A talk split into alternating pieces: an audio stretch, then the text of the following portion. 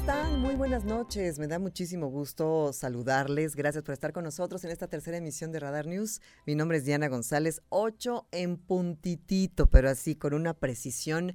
Estamos iniciando el día de hoy la tercera emisión de Radar News. Recuerde que a las 6 de la mañana inicia la primera, mi compañero Aurelio Peña, a la 1 de la tarde Andrés Esteves Nieto y a las 8 de la noche aquí su servidora Diana González. En la trinchera de la información, por supuesto, en los controles digitales, el señor Omar Martis en la producción general Mauricio González y en Radar TV el señor David Castellanos. Por supuesto, gracias al equipo de reporteros y reporteras que hacen posible esta emisión, que generan todo el contenido para poder compartirlo con ustedes y por supuesto la jefatura de información y lo más importante, que nos elija como su opción informativa. Gracias por vernos en Radar TV, la tele de Querétaro, por escucharnos en la frecuencia modulada en el 1075 y también hay otras opciones si nos quieres seguir a través de la web, está www.radarfm.mx. Si quieres escucharnos en streaming, estamos en iHeartRadio o si quieres bajar la app, que está buenísima y muy fácil y además nos puedes escuchar en cualquier lugar.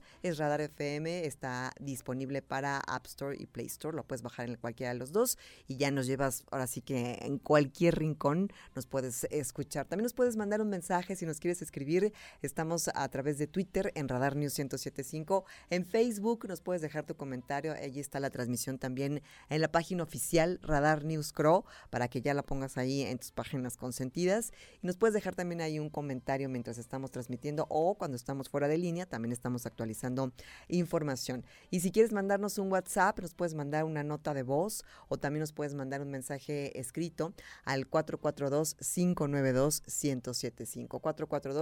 442-592-1075. Y mire, el día de hoy tenemos muchísimo contenido que se ha generado eh, a nivel local, nacional, internacional y por supuesto pues la polémica de estos últimos días. Hay muchas, ¿no? Hay distintos temas que están sobre la mesa, el tema de la Universidad Autónoma de Querétaro, la cuestión de la reingeniería de Paseo 5 de febrero y pues de qué manera esta onda expansiva va a tocar de manera colateral pues prácticamente a toda la zona metropolitana e inclusive pues a la gente que atraviesa Querétaro para ir a otros estados de la República, es decir, va a ser un momento intenso que va a durar unos 12 meses, pero pues si ya estás tú planeando de qué manera lo vas a hacer, cómo te vas a organizar, compártenos tus tips al 442-592-1075 y también es interesante platicar acerca de las teorías de, las teorías, de las terapias de conversión que han estado sobre la mesa, que han estado eh, pues poniéndose en un tema de controversia por la postura del senador Alfredo Botello, senador de Acción Nacional que representa Querétaro y que de alguna manera, bueno, pues ha generado varias reacciones. Tenemos el día de hoy una de las reacciones del el vocero del Frente Queretano por la no discriminación y bueno, pues eh, muchos otros temas más llaman a Donald Trump a comparecencia por eh, pues la invasión del Capitolio. ¿Se acuerda usted de aquel funesto eh, 6 de enero cuando, bueno, pues entraron todos al Capitolio? Pues ahí tenemos ya lo que el Congreso dictaminó y pues sí, tendrá que ir el señor Donald Trump a hacer sus declaraciones. Además, la lista de los presidenciables, como son como 42 presidenciables que lanzó el presidente de la República en la conferencia matutina. Búsquese ahora sí como, el, como en los resultados de, de los, de los propedéuticos, a ver si está usted ahí en la lista. Vamos a iniciar, hoy es jueves 13 de octubre, vámonos con el resumen de la información.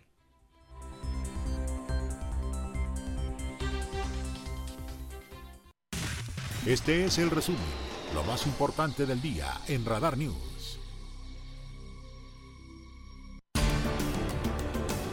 Y lo que le decía hace unos instantes, después de que el senador de la República, Alfredo Botello, senador por Querétaro, asegurara que el dictamen que prohíbe los esfuerzos por corregir la orientación sexual y la identidad de género impediría que pedófilos fueran tratados psicológicamente, Walter López, quien es el vocero y un activista férreo y que milita en el Frente Queretano por el derecho a la no discriminación y que también fue candidato para la presidencia municipal de Querétaro, ¿eh? por el PT en las pasadas elecciones, bueno, pues le recomendó al senador Botello que pues que se ponga a estudiar, que se ponga a actualizarse, que, que se cultive un poquito más. Tenemos la nota de detalle con mi compañero Diego Hernández.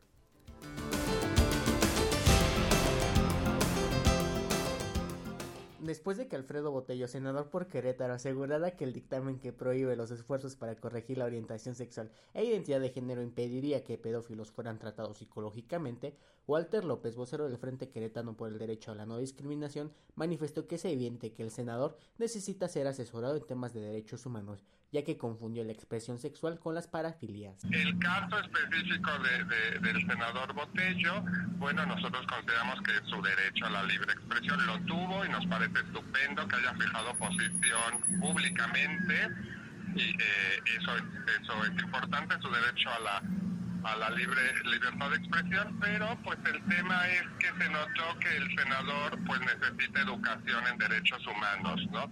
Porque nos parece grave que haya confundido a un senador de, de la República que no entienda la diferencia entre orientación sexual, identidad y expresión de género, que es lo que estaba hablando en esta iniciativa, con las parafilias pues que investigue la palabra parafilia y lo que significa, que es de lo que él estuvo hablando, pero que la iniciativa no tiene nada que ver con eso.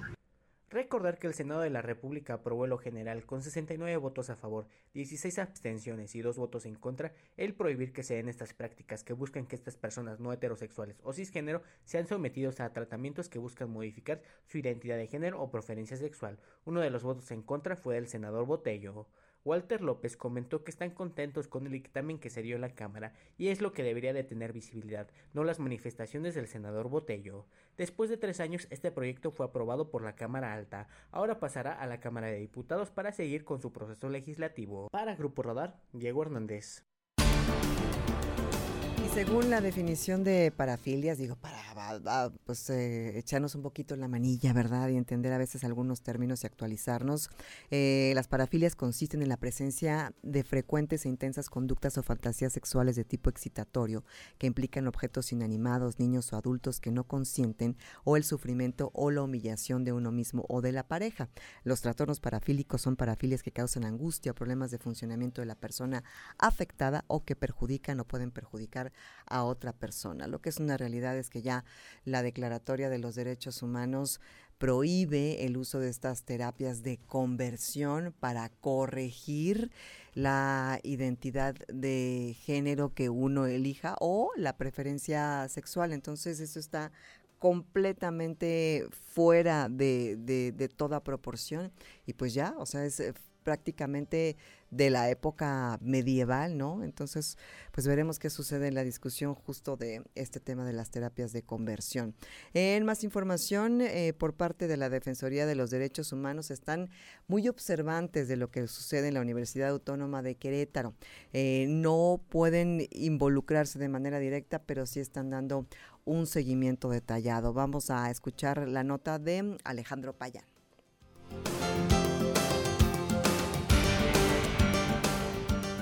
El titular de la Defensoría de los Derechos Humanos de Querétaro, Javier Rascado Pérez, afirmó que se mantienen al margen de la manifestación que se lleva a cabo en la Universidad Autónoma de Querétaro y están vigilantes de que se respeten los derechos humanos en ambas partes. Bueno, nosotros en este momento somos respetuosos del proceso que se lleva en la, en la universidad, las autoridades universitarias están, están atendiendo este proceso y nosotros dentro del ámbito de nuestras competencias pues estaremos atentos a la participación que se nos solicite e insisto que, que esté dentro del ámbito de nuestras competencias. Para ser un, ente neutral, porque probablemente llega un momento que las negociaciones se puedan estancar y ustedes puedan ser una especie de intermediarios. De Tendríamos que ver si está dentro de nuestras facultades, pero finalmente, insisto, nosotros tenemos que estar vigilantes siempre de que se respeten los derechos humanos de todas las personas y en este momento pues somos muy respetuosos de lo ¿Ha, habido expedientes o denuncias en materia de derechos humanos durante este tiempo de la, del bloqueo de la toma del agua? No, hasta el momento no ha habido acercamientos de ningún tipo. Dijo que en el caso de que se les solicite ser intermediarios, revisarán si se encuentra dentro de las facultades de la Defensoría de los Derechos Humanos de Querétaro, por lo que vigilarán el respeto a los derechos humanos en todas las personas. Hasta el momento, descartó que haya alguna denuncia por violación de derechos humanos durante la manifestación. Para Grupo Radar, Alejandro Payán. Muchísimas gracias, gracias Alejandro por la información y pues sí, seguirán observantes de cómo se desarrolle y que ojalá se pueda llegar a una conciliación en el tema de la Universidad Autónoma de Querétaro. En más información, aún es una opción el presentar una acción de inconstitucionalidad, así lo dijo el diputado federal en representación de Querétaro, Ignacio Loyola, eh, dijo que podría eh, tener esta facultad para retirarle al presidente de la mesa directiva y presentar este proceso. Vamos a escuchar la nota que nos preparó mi compañero Diego Hernández.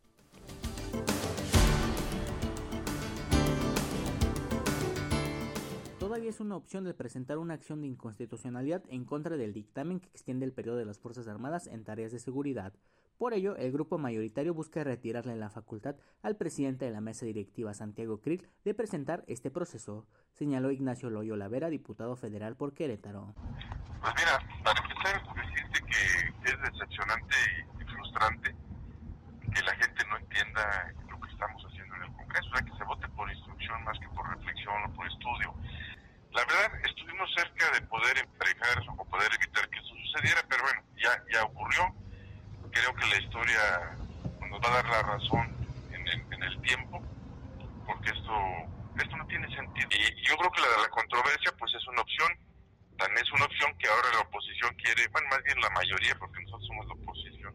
Que siempre pienso con, como la oposición porque van en contra del país. La mayoría va, quiere decir o quiere hacer un movimiento para que se le prohíba al presidente de la mesa presentar esta, esta controversia. Y bueno, Con 339 votos a favor, 155 en contra y dos abstenciones, la Cámara de Diputados aprobó la extensión del periodo de las Fuerzas Armadas en tareas de seguridad hasta 2028. Ahora el Congreso de la Unión tendrá que notificar a todas las legislaturas locales para que hagan la homologación. Loyola Vera consideró que se debió de tomar la opinión de la Marina y el Ejército sobre este proyecto, ya que actualmente las indicaciones que tienen no están dirigidas hacia un impacto en la seguridad, por ello hubiera sido bueno el tener su perspectiva. Después de que fue aprobado en las dos cámaras dicho proyecto, el Ejército, Marina y Guardia Nacional seguirán abonando a la seguridad pública. Para Grupo Radar, Diego Hernández. Mire, y en noticia de última hora, estoy leyendo aquí en Milenio Noticias que una jueza federal frenó la transferencia del control operativo y administrativo de la Guardia Nacional a la Secretaría de la Defensa Nacional, la Sedena, motivo por el cual la Corporación Policíaca deberá quedar bajo el mando de la Secretaría de Seguridad y Protección Ciudadana.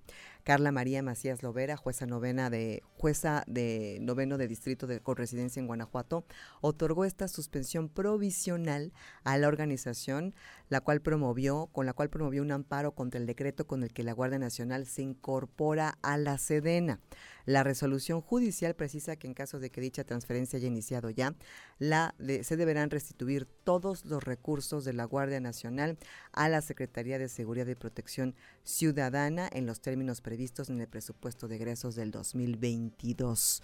Interesantísimo eh, esto que le comparto y, a fin de cuentas, bueno, pues veremos qué es lo que dice el presidente de la República mañana en la conferencia matutina al respecto de esta suspensión provisional, esta suspensión provisional eh, que frena la transferencia del control operativo y administrativo de la Guardia Nacional a la Sedena. Son las 8 con 14, acompáñame a hacer una pequeña pausa comercial. Soy Diana González, es la tercera emisión de Radar News. No se vaya, ya regresamos en un minutito.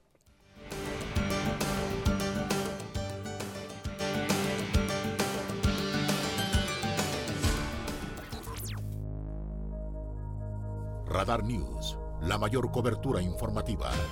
Radar en operación. Un año de trabajo legislativo a favor de la gobernabilidad.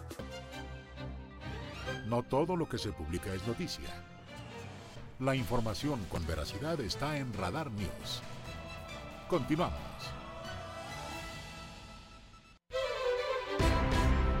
Son las 8 de la noche con 17 minutos, 8.17. Gracias por estarnos sintonizando en la frecuencia modulada en el 107.5 y también por seguirnos en Radar TV, la tele de Querétaro y por sus mensajes. Recuerda que estamos el día de hoy invitándote a participar, a que nos mandes tu comentario, tu análisis, opinión, 442-592-1075. Igualmente tu reporte vial o, si nos quieres dar un tip ahora que venga el derrumbe de los puentes el próximo 21 de octubre o simplemente saludarnos así como, hello, ¿cómo les va chicos? 442-592-1075. Y bueno, pues vamos ahora con información internacional y es que hay un problemón allá en el país galo, en Francia inclusive ha salido Emmanuel Macron a tratar de mediar eh, pues e, esta situación que es una situación social. Eh, Francia es un país en donde se gestan continuamente manifestaciones sociales cuando hay un descontento ante cualquier situación. Puede ser ante alguna política gubernamental, puede ser por alguna cuestión eh, de la propia empresa, puede ser por eh, alguna, alguna situación inclusive internacional. Es un país que está muy acostumbrado a las manifestaciones y que la gente que lo habita está completamente conforme ante esta libre expresión de las ideas, es parte de, su cultura. Y, naturalmente hay todo el tiempo huelgas, ¿no? Huelgas del sistema de transporte, acuérdese usted de los chalecos amarillos. Bueno, pues ahora lo que sucede es que hay dos empresas. Em, que se encargan de distribuir y procesar eh, los combustibles. Y específicamente me estoy refiriendo a Total y a Exxon. Y bueno, pues resulta que los trabajadores de estas empresas están exigiendo que se les haga un aumento salarial bastante justo por todas las utilidades que han generado estas empresas en los últimos meses. Entonces ellos exigen que se les haga este aumento, esta proporción en el salario y si no, no van a regresar a trabajar. Entonces, ahora hay un caos para poder tener acceso a la gasolina, a este combustible fósil, porque pues no hay suficientes trabajadores en las plantas y entonces pues obviamente no hay suficiente abastecimiento. Inclusive el presidente Macron dijo, esto no tiene que ver nada con Rusia ni con Ucrania, es un problema social y, y la verdad es que pues ha generado un caos en, Francia. Hay inclusive ahora una disposición para ver cuáles son los vehículos prioritarios que tienen acceso a tener eh, la gasolina antes que los otros o que tienen prioridad en la fila porque las filas pueden ser de más de una hora y por ejemplo pues obviamente vehículos oficiales, taxis y todos los demás tienen que esperar a ver si les toca. Vamos a escuchar lo que dijo el presidente Emmanuel Macron justamente cuando fue entrevistado en uno de los noticiarios allá en Francia que se ve bastante incómodo, bastante agitado, pero bueno, pues está tratando de, de mediar y la verdad es que no ha logrado que los trabajadores entren en razón y que regresen a sus puestos.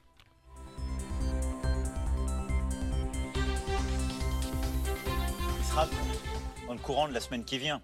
De manière logique, sur certains sites, Port-Jérôme, pour ne citer que celui-ci, la Première ministre a pris une décision de réquisition. Pues normalmente, normalmente ya en una semana estará resuelto el problema. Quelques personnes qui veulent aller encore plus loin. Ensuite, les négociations, enfin, ont été entamées chez Total. Et je remercie toutes celles et Por ceux fin qui las negociaciones se están llevando a cabo con. Total Energies. en parle, je comprends qu'il y a des discussions bilatérales qui sont là. Je, moi, ce que je veux, c'est que dans les prochaines heures, ils puissent trouver un accord. Parce que c'est Yo d'abord veo que las próximas horas se puede encontrar un acuerdo. Pero bueno, pues es la, la esperanza que tiene el presidente Manuel Macron.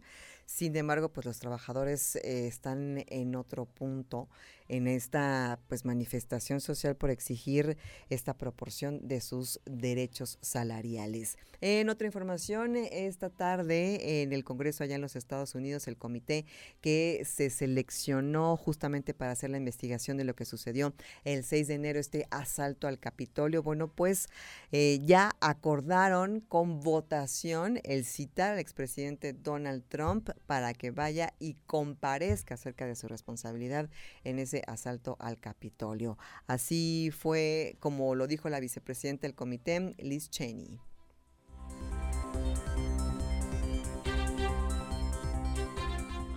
Ofrezco esta resolución, que el comité ordene al presidente que emita una citación para documentos relevantes y testimonio bajo juramento de Donald John Trump en relación con el ataque del 6 de enero al Capitolio de los Estados Unidos.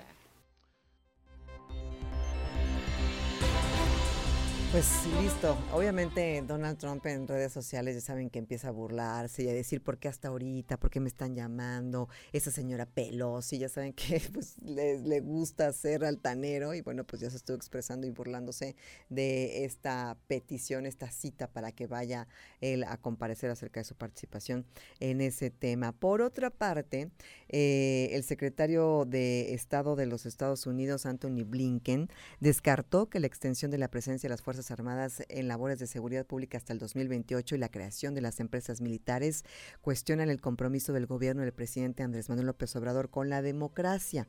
Esto en una rueda de prensa al término de una reunión de diálogo de alto nivel de seguridad entre ambos países. Escuchemos a el secretario de eh, Estado de los Estados Unidos, Anthony Blinken.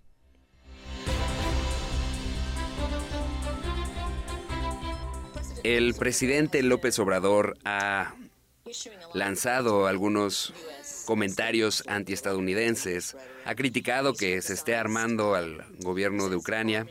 Parece que México está entrando en un panorama con el presidente de Rusia, Vladimir Putin, y que tiene capacidades de espionaje que puede dañar las relaciones bilaterales Quisiera preguntarle si la militarización en México, ahora en un país donde la militarización ha estado implicada en masacres y faltas a los derechos humanos, le da a pensar o le hace cuestionar el compromiso de México con la democracia?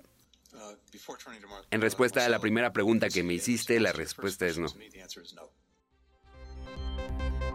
Entonces hay una, buena línea de, de, conversación entre eh, Anthony Blinken y por supuesto el presidente Andrés Manuel López Obrador, que así celebró esta extensión de la participación de las Fuerzas Armadas hasta el 2028 en la conferencia matutina.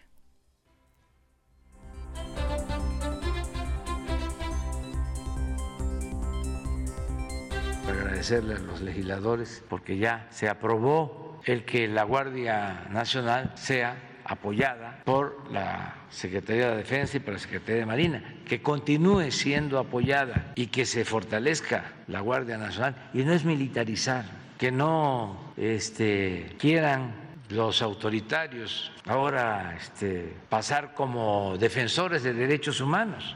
¿Qué hicieron los conservadores con el ejército? Utilizarlo para reprimir sin fundamento constitucional.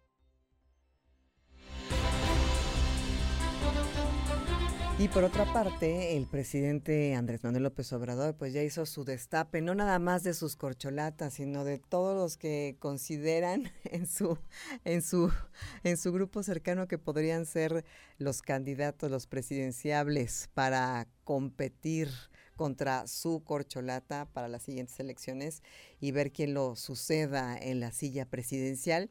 Y bueno, pues la lista de verdad que es, es enorme. Hay unos nombres ahí sumamente risibles, hay periodistas, hay comediantes, le decía yo a, aquí a los muchachos que si ya se buscaron como cuando hacías tu examen de admisión para ver si estabas ahí en la lista.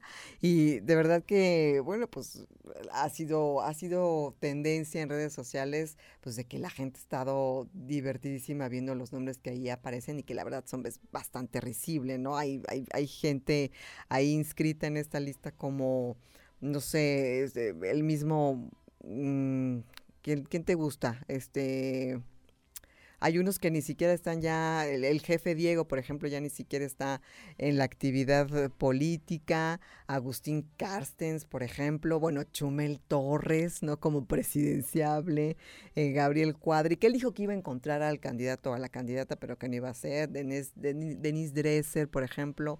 Eh, bueno, Ricardo Anaya, que pues ni siquiera está en territorio nacional, Ildefonso Guajardo, es decir, la lista es de 42 personajes de la política, de la iniciativa privada, del periodismo y por supuesto de la comedia en el caso de Chumel Torres, que aparecen en la lista de los precandidatos del bloque conservador a la presidencia de la República del 2024 según Andrés Manuel López Obrador. Y bueno, pues eh, vamos a escuchar lo que dijo de estos precandidatos el presidente.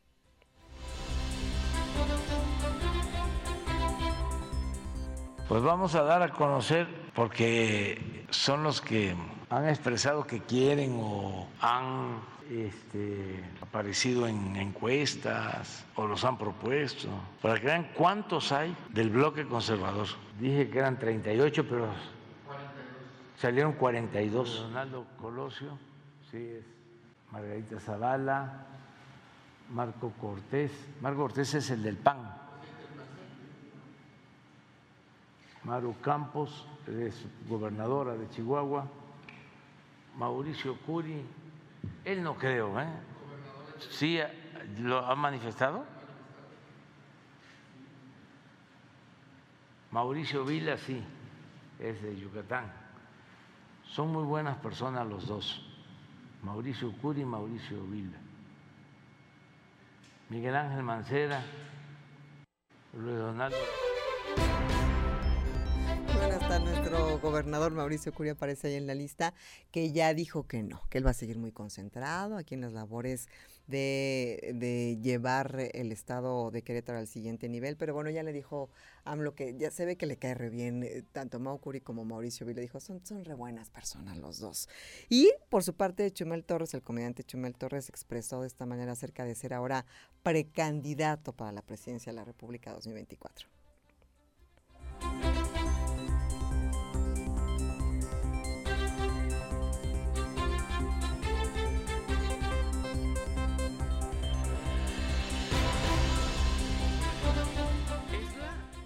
Octava vez que el presidente me dice que si quiero ser este candidato este, de la oposición. Yo lo que le digo es, Andrés, si me estás escuchando, ya dilo así nomás, fuera máscara. Si tú crees que yo soy el, el que debe continuar el proceso de transformación, este, nomás cántame la derecha, o sea, no seas como, como las moras que te dicen que sí, lo que no, no, no, a mí dime, ¿sabes qué, Chumel? Creo que eres tú y vemos qué hacemos, porque ya es, ya es demasiada coincidencia, Joaquín, piénsalo. Mira, yo con Chumel tengo una relación de amor-odio. Es una realidad, a veces me cae muy bien, a veces no. Pero sí está chistoso que diga, ya dime, dime si quieres que sea yo quien continúe el, el proyecto de la transformación. Está, está buena, está buena la respuesta. Vamos a hacer una pausa comercial. Tenemos conversación vía Zoom y ahorita continuamos con, con más reacciones si nos alcanza el tiempo de la tercera emisión. 8.29, hacemos una breve pausa, ya volvemos.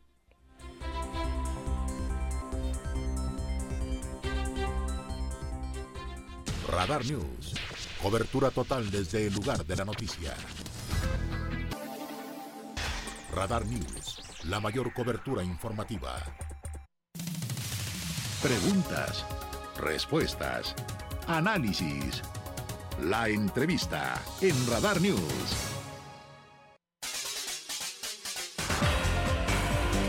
Oigan, les dije que teníamos una, una súper conversación esta noche a través de Zoom y es que estoy muy contenta de poder platicar en este espacio con Sara Urbiola. Ella es la directora del Instituto Municipal de la Juventud del municipio de Querétaro. ¿Cómo estás, Sara? Ahora sí que me ves, me escuchas, me sientes. Hola, Diana, muy, muy bien. Oye, qué gusto saludarte. Y me parece que también está la regidora Mari Carmen Presa. No sé si está por ahí ya conectada, Mari Carmen. ¿Me escuchas? ¿Nos ves? ¿Nos sigues? Hello, hello. Me parece que todavía no se conecta, pero bueno, está mi querida Sara, me da mucho gusto saludarte y sobre todo platicar de este gabinete juvenil que me parece extraordinario. Han estado haciendo eh, promoción, han estado platicando de esto en diferentes espacios y bueno, pues ahora me toca a mí platicarlo con ustedes. Eh, Sara, a grandes rasgos, ¿en qué consiste este gabinete juvenil? Ah, se, se terminó la, se cortó. Ah, bueno, yo les platico. bueno, yo les platico. ¿Se acuerdan ustedes que habíamos tenido en algún momento una conversación con Miguel Parrodi acerca del tema del gobierno abierto, en donde se iba a una zona del municipio de Querétaro y entonces la misma gente proponía las necesidades que había que, que realizarse en ese lugar en particular y bueno, pues se sometía después a una votación de manera democrática y el proyecto que ganaba por más votación, bueno, pues es el que se realizaba con presupuesto y todo. Entonces, el, este gabinete juvenil es similar.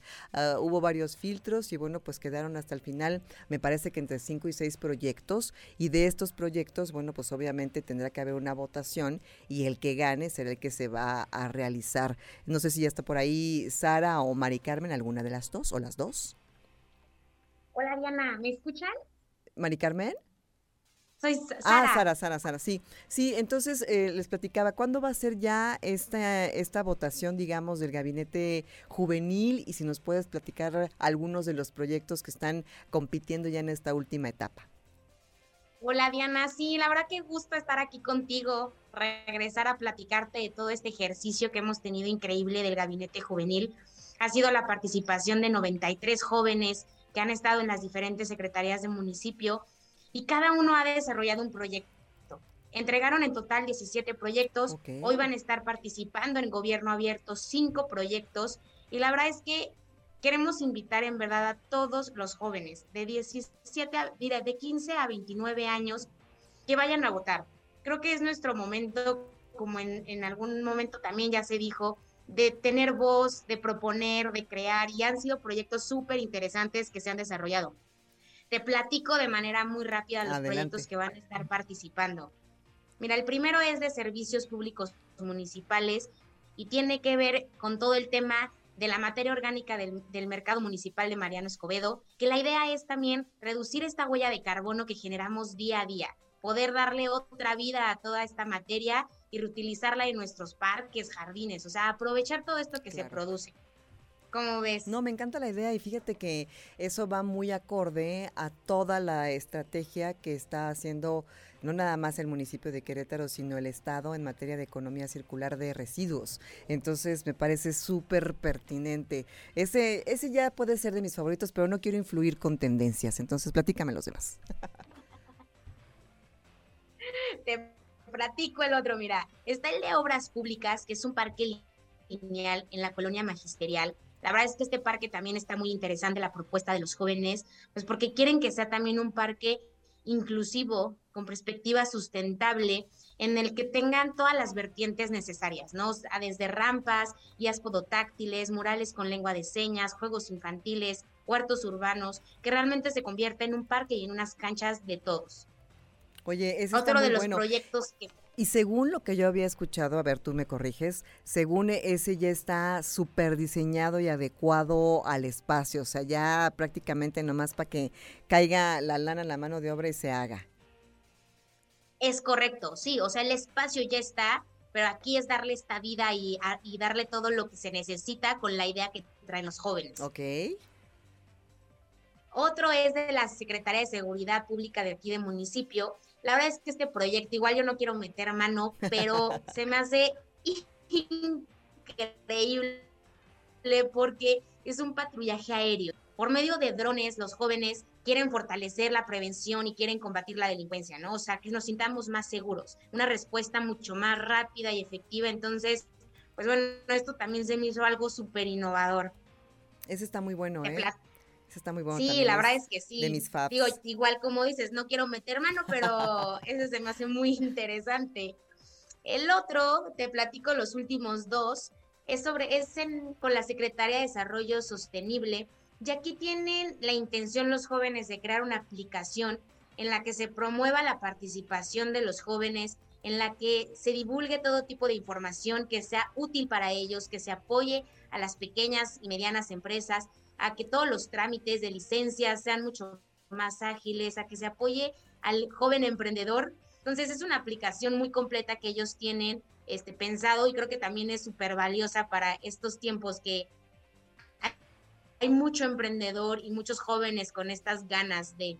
Y el último proyecto, Diana, es del sistema municipal DIF. Aquí la, la idea que los jóvenes tienen pues es atender todo el tema de salud. Se van a estar basando en tres ejes que viene siendo la psicología, la medicina y la nutrición. Claro que todos sabemos que el tema de salud siempre es súper importante y ellos lo que dicen es que entender la salud es también desde un estado Claro. mental, pero también corporal. Sí, a fin de cuentas es integral. Pues es que todos son muy distintos y están increíbles. Eh, la verdad es que me llama mucho la atención. Te digo, ese, de- bueno, pues es que todos están muy buenos, la verdad. Hay creatividad, hay intención, hay planeación, hay eh, pues todo lo que tiene que ver con un trabajo previo y no por nada llegaron a este punto. Eh, Sara, ¿cuándo es la votación y, y de qué manera pueden votar los jóvenes, los y las jóvenes? Sí, mira, Diana, la verdad es que algo que mencionaste ahorita de que los jóvenes se han preparado, es súper importante que sí todos lo sepan. Ellos se han dado a la tarea también de conocer cada una de las secretarías, de identificar ciertas necesidades, de hacer recomendaciones y opiniones, y justamente de ahí nacen todos estos proyectos. Son proyectos que los secretarios conocen y que han validado para que en su momento, si son los elegidos, el, el ganador, por así decirlo, pues es el proyecto que se va a ejecutar. La votación es el 23 de octubre, es domingo 23 de octubre. El registro se abre desde el día de mañana.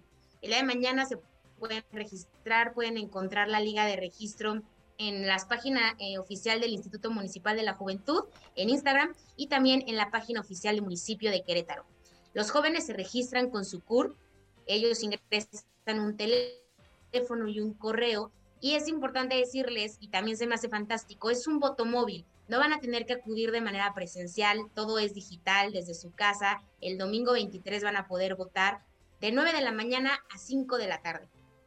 Oye, me encanta la idea y la verdad es que es un buen ejercicio por todas las aristas, desde el hecho de la planeación, la preparación, la presentación, la elección y realización, aunque me eché 700 cacofonías, pero también el hecho de, de, invitar a que participen, porque es una forma de involucrarse en la toma de decisiones, es un ejercicio democrático, es un ejercicio abierto, transparente, y bueno, pues la verdad es que, es que invita justamente a que seamos ciudadanas y ciudadanos desde que somos muy jóvenes a ser parte de las decisiones que se toman en el municipio. Entonces me encanta que este 23 de octubre haya muchos votos, que todas las chavas, los chavos, las jóvenes, los jóvenes se metan a, se registren y voten y ya me estarás platicando más adelante cuál fue el proyecto ganador, que seguramente los otros que queden, aunque no hayan llegado a esta etapa, a lo mejor hay una forma de financiarlos para que también se realicen, que eso también puede ser interesante, pero ya me estarás contando la siguiente parte. Y claro que sí, Diana, pues muchísimas gracias. Igual, si hay muchos papás que nos están escuchando, pues que animen a sus jóvenes de casa, que también se, se, se pongan a votar este domingo 23 y pues nos apoyen a correr la voz. Muchísimas gracias, Diana, y a toda tu audiencia por escucharnos. Oye, Sara, te mando un abrazo, muchas gracias. Y bueno, pues ya me contarás, ya me prometiste que me vas a decir cómo se desarrolla todo, quiénes ganan y qué procede. Te mando un abrazo a la distancia. Un abrazo, bye. Ella fue Sara Urbiola, ella es la directora del Instituto Municipal de la Juventud en el municipio de Querétaro, platicándonos de este gabinete juvenil para que pases la voz y votes este 23 de octubre. Hacemos una pausa, ya volvemos, son las 8.47.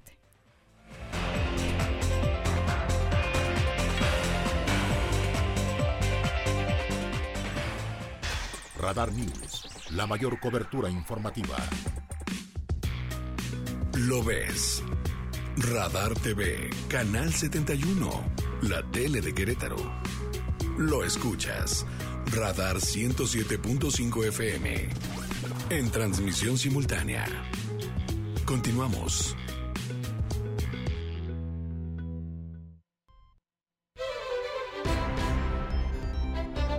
Vamos, eh, pero antes tengo un mensaje, ya saben que, bueno, pues hay que leer lo que nos comparte la ciudadanía y dice así. Eh, un verdadero aplauso y felicitación a los concesionarios de Crobús que de una manera magistral le vieron la cara al gobernador con aparente experiencia empresarial y que prometió manejar el Estado con mayor crecimiento económico como una empresa, de tal forma que funcionario que no dé resultados sería despedido y que además de un doble gol le da la oportunidad al secretario de Movilidad de mostrar lo, ridícula, lo ridículamente ineptos que son, ya que con la reingeniería de las rutas por fin lograron dotar de un transporte de una ciudad de primer mundo como la Ciudad de México, ya que ahí sí las terminales y los autobuses están repletos de usuarios, tal como el metro de la Ciudad de México. Se merecen una medalla de oro los concesionarios porque con todos los millones de pesos que el gobierno les dio, solo pintaron las defensas de los autobuses viejos de amarillo. Esos sí son verdaderos jeje, ellos sí son verdaderos empresarios, siempre viendo cómo hacer crecer la utilidad. Un mensaje que no viene firmado, pero que nos lo mandan al 442-592-1075.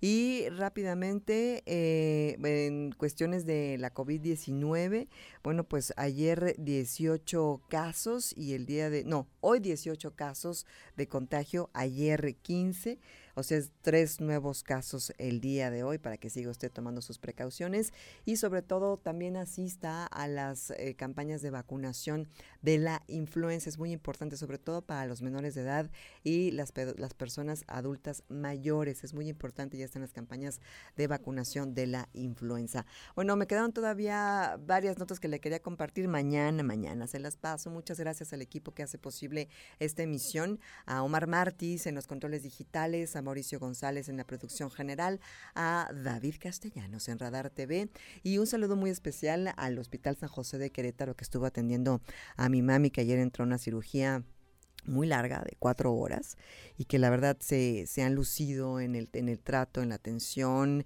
en, en, la limpieza, en la cercanía, en el profesionalismo. La verdad es que ella pues ya está poco a poco recuperándose, pero bueno, aparentemente saldrá eh, bien y avante. Estamos esperando a ver si ya la dan de alta.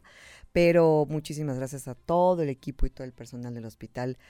San José de Querétaro. Muchísimas gracias. Eh, son las 8.55, yo soy Diana González, yo regreso mañana en punto de las 8. A las 6 no te pierdas a mi compañero y amigo Aurelio Peña, a la 1 el periodista don Andrés Esteves Nieto y yo regreso a las 8 de la noche. Gracias, te quedas en compañía del 107.5 y por supuesto también de Radar TV para que nos sigas, nos veas, nos escuches. Buenas noches.